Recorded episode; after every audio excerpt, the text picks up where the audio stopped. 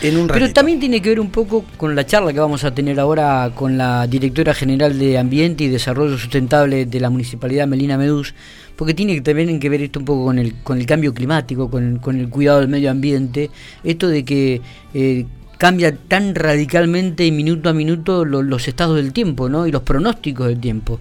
Eh, pero bueno, vamos a hablar un ratito con Melina para que nos comente un poquitito porque eh, hubo una charla el otro día aquí en la ciudad de General Pico sobre el cuidado del medio ambiente y la municipalidad está haciendo muchas actividades en relación a esto. Melina, buenos días, gracias por atendernos. Hola, buen día, ¿cómo están? Muy bien, ¿cómo estás vos? siempre. Bien, muy bien, muy bien. ¿Todo tranquilo? Sí, todo tranquilo. Bueno, me alegro. Bueno, ¿cómo, cómo estamos con el tema del cuidado del medio ambiente? Es, una temática que a mí particularmente me interesa mucho, digo, pero eh, se, están haciendo muchas cosas también desde el municipio y, nos gustaría que nos comentes algo más allá de esta charla que tuvieron con, con una funcionaria de, de, nivel provincial, ¿no?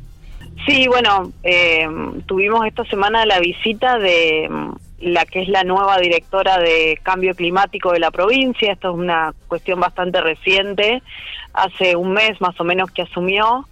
Eh, la profesional que está a cargo del área actualmente es Florencia Ricard, es una colega investigadora del CONICET, eh, que además trabaja en la Universidad Nacional de La Pampa.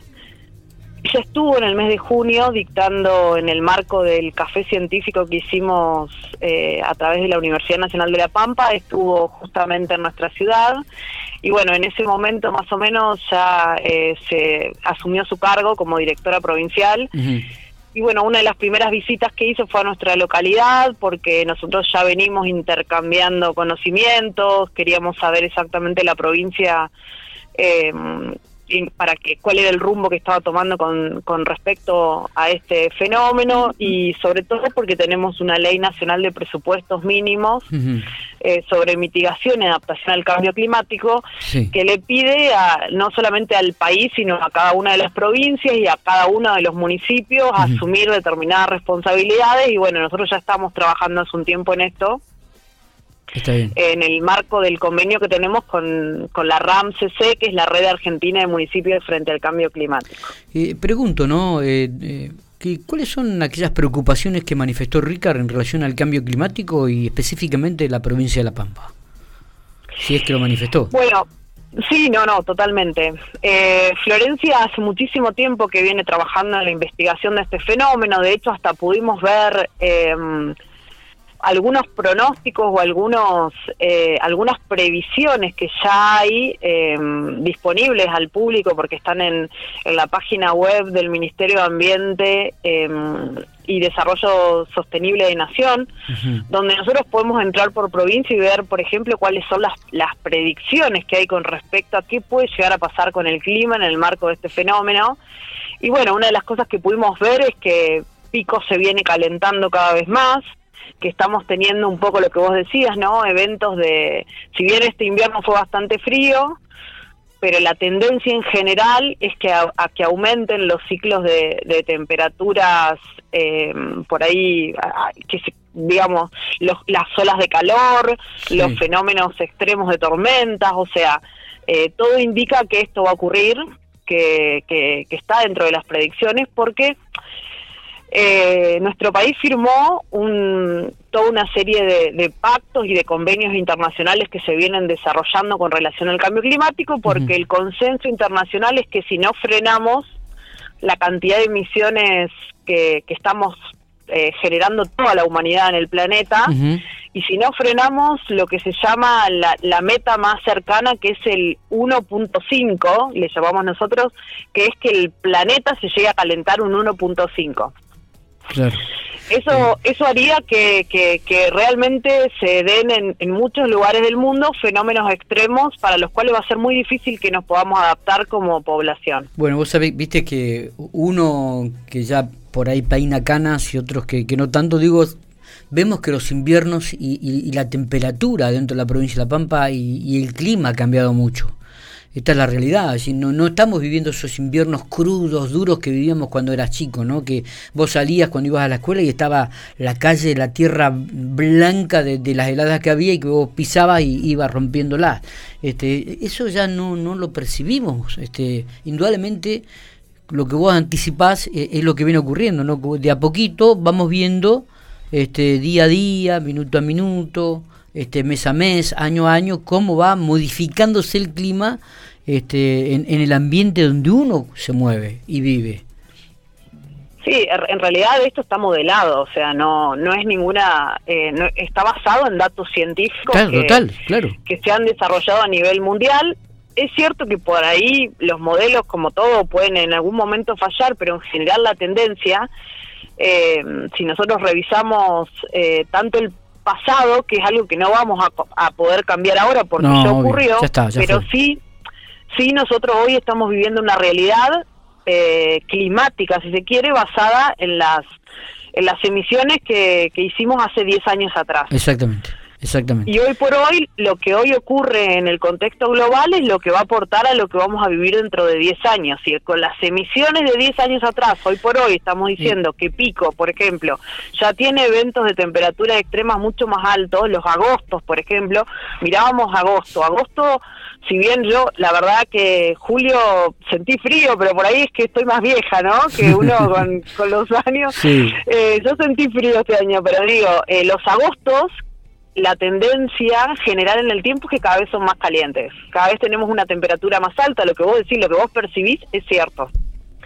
Es cierto. El tema es qué vamos a hacer con esto, ¿no? Porque mm, los cambios en la temperatura, en los regímenes de lluvias, de sequías, realmente nos afectan a nosotros por nuestra dinámica productiva, por, por eh, porque somos una zona con una base, con un sustento agrícola ganadero muy importante, es un sustento económico, digo, ¿no? con una actividad primaria muy fuerte en la zona. Y ya hay en el país sectores donde se están replanteando que hay razas, que hay especies, que hay eh, determinados eh, tipo de actividades que no se van a poder desarrollar más por estos cambios de los patrones de, temperaturas y por los eventos eh, extremos a los cuales vamos a, someternos. Está bien. Así que un poco fue, fue bastante, ellas saben muchísimo y nosotros les mostramos desde nuestra ciudad qué es lo que venimos desarrollando.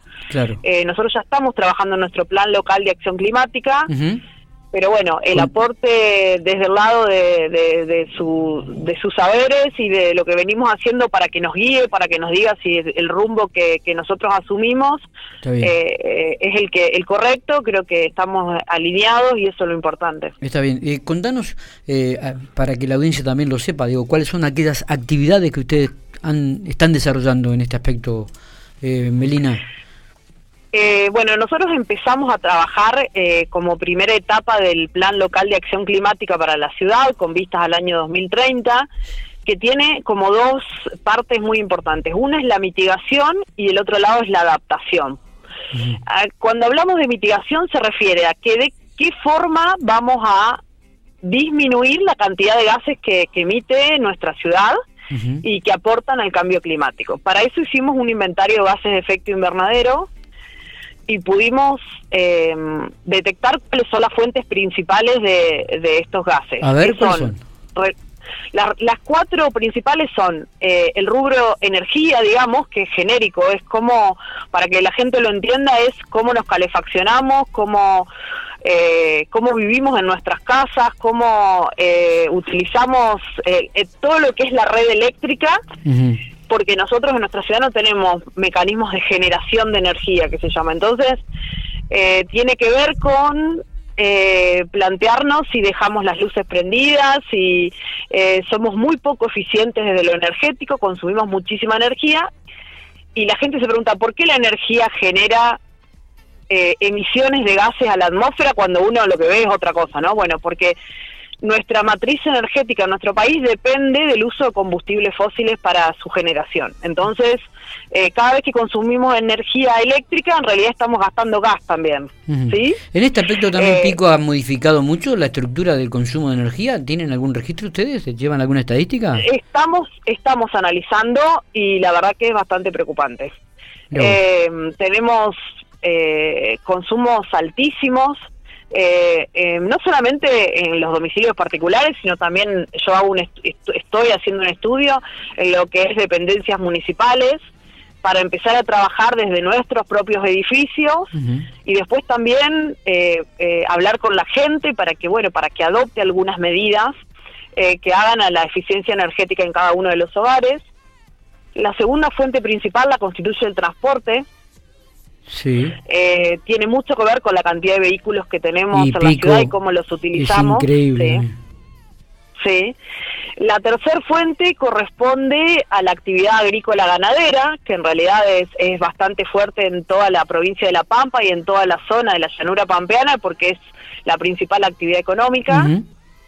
Y por último, lejos están los residuos, que en este caso no son los que más aportan porque las otras fuentes son bastante más sustanciales. En este caso, la gestión de los residuos no sería eh, el problema mayor, aunque lo es para nosotros en otros ámbitos, ¿no? Como el del plan GIRSU, pero en este sentido, en el del plan local de acción climática no sería el, la fuente principal de emisión de gases. Está. Eh, e-, es un tema para, para seguir desarrollando, es un tema apasionante este, Melina, ¿eh? que muchas veces, vuelvo a repetir, uno no toma conciencia eh, y, por ahí, la, eh, pero esto es a futuro, lo que vos estás diciendo, por ejemplo, las emisiones de gas que se realizaron eh, hace 10 años, las estamos viendo ahora y las que estamos eh, emitiendo ahora se van a evaluar dentro de 10 años y esto va a seguir generando cambios en, el climático y en el medio ambiente. Es, es, todo un tema que también me imagino ustedes van a comenzar a hacer en el ámbito educativo para concientizar y para formar a los chicos en los colegios, ¿no? ¿Se está planificada estas charlas? me imagino que sí. Sí, sí, ya las venimos dictando hace bastante. Nosotros trabajamos a través del programa Cabildo 21 y una de las temáticas que llevamos a las escuelas es la del cambio climático. Pero bueno, es un fenómeno, en realidad, no pensemos a futuro, pensemos al hoy, porque estamos absolutamente complicados. ¿Por qué digo yo? Porque para mí es uno de los fenómenos que más muestra las la inequidad que hay en el mundo porque los principales generadores de estos gases de efecto invernadero son los países mucho más desarrollados. eh, nosotros estaríamos, revisábamos los registros y más o menos estábamos, eh, no últimos, pero en un, en un lugar bastante cómodo. La Argentina genera en su totalidad, aporta al sistema casi el 1% de los gases que se generan a nivel mundial. Las grandes potencias como China, como Estados Unidos, la Comunidad Económica Europea, son las que realmente deben repensar en muchos sentidos sus actividades y sus emisiones para que bueno esto se pueda revertir. Eh, Melina, por último, ¿me volvés a tirar la dirección para este, recabar datos de esto que vos manifestabas, donde podemos encontrar a la ciudad de General Pico? Sí, pueden entrar em, al bueno a la página del Ministerio de Ambiente y Desarrollo Sostenible de Nación. Sí. Eh, hay un área específica de cambio climático y aparte hay predicciones que están muy buenas en un sistema que se desarrolló nuevo eh, hay que saber buscarlo, así que cualquier cosa, si alguien está interesado y lo quiere hacer, se puede comunicar con nosotros a la, a la Dirección General de Ambiente, que el número es 434903 y lo guiamos en cómo, en cómo buscar estos datos. Dale, gracias, eh, abrazo grande, Melina. Gracias a ustedes, saludos.